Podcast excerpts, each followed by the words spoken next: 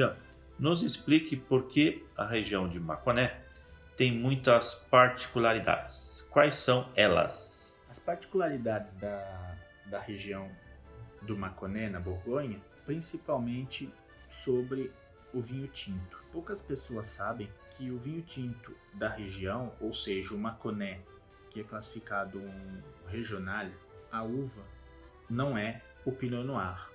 A uva é a uva Gamay, ou seja, a uva que o Duque Philippe Hardy deixou na Borgonha quando ele retirou de toda a Borgonha da parte do norte. Então, grande parte da Borgonha era plantada com a uva Gamay e o Duque Philippe Hardy retirou e plantou a Pinot Noir por conta da chegada de um período frio. Em um período quente, a Gamay era plantada na Borgonha. Como Macon está ao sul, já quase em Lyon, ele deixou no sul, porque o sul ainda era quente. Por isso que a uva do vinho tinto de Macon, quando você vê uma apelação Macon na Borgonha, saiba que é um vinho feito com a uva Gamay. Outra particularidade bem interessante é que nós temos uma cidade que é uma apelação chamada Macon Chardonnay. Essa apelação não é por causa somente que o vinho é feito com a uva Chardonnay, é porque a cidade se chama Chardonnay. Então criasse essa apelação Macon Chardonnay.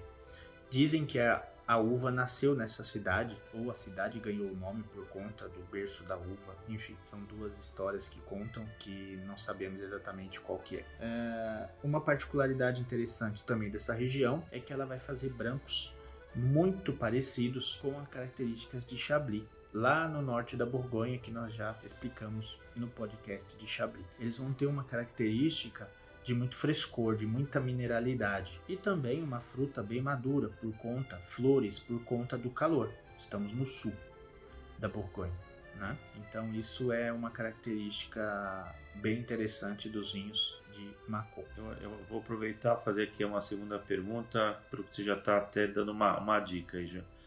Por ser a última região ao sul da Borgonha, é, nos explique o que isso influencia nos seus vinhos. Isso vai influenciar na, no, no que se diz é, em relação ao calor. É, o sul da Borgonha ele é quente, né? nós estamos ali quase já no eixo do Rhône, então é, isso vai fazer vinhos mais é, vamos dizer sem acidez. São vinhos que vão ter característica floral, frutada. É, antigamente quando estavam num período frio, eles poderiam, podiam até envelhecer, é, dependendo do seu método de vinificação. Hoje não.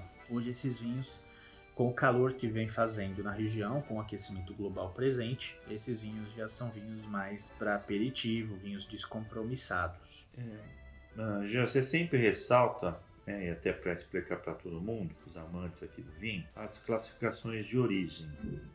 Então, dessa região também você poderia nos nos explicar? As apelações de origem da Côte Mâconnais, ela também não vai existir apelação Grand Cru. Nós vamos ter Regional, Village e Premier Cru. A apelação é, Macon Village vai existir para uvas brancas, para Chardonnay e também para o Pinot Noir, para o vinho tinto. Depois nós vamos ter apelações Village, que são a maioria brancos, de apelações reputadas como Viré Puy Fumé, é, Puy Vancella, são vilages que vão fazer vinhos com a uva Chardonnay, uma, uma mineralidade, com um frescor, uma fruta, uma flor é, muito intensa. São vinhos de aperitivo, de para se alimentar com peixe fresco, uma salada, é, que eu adoro muito, são magníficos. Depois nós temos Premier Cruz também nessa região. Não é muito comum, mas temos.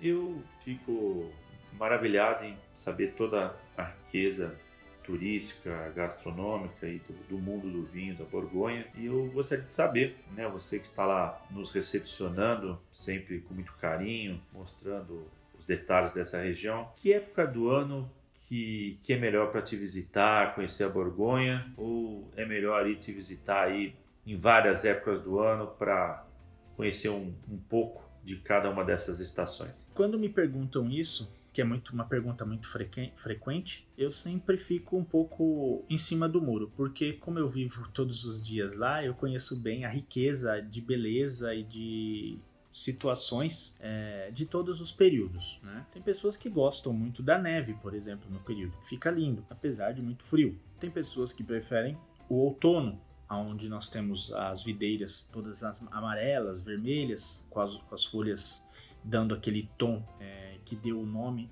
ao centro da Borgonha, que é a Côte d'Or. A Côte d'Or se chama dessa maneira justamente porque a encosta fica dourada, né? Côte é encosta, d'Or dourada. Então é uma, uma época muito linda também o outono. A primavera sem discussões, né? As temperaturas estão amenas, e nem tão frio nem calor, tudo muito florido, as videiras já começando a brotar, uma, uma estação muito disputada. E o outono também, voltando no outono, é, para gastronomia é muito mágico, é o período dos cogumelos, o período da caça, né? Enfim. E o verão é onde temos a colheita. Então. Em que mês exatamente, já? Setembro, outubro. Então, verão é começo de outubro. O verão, que é pega julho, agosto, começo de setembro, é muito quente, mas compensador pela beleza de tudo estar verde, as uvas estarem no pé. Essa é a, o diferencial do verão. Infelizmente, para compras de vinhos, para boa mesa, não é tão interessante, né? Porque Entendi.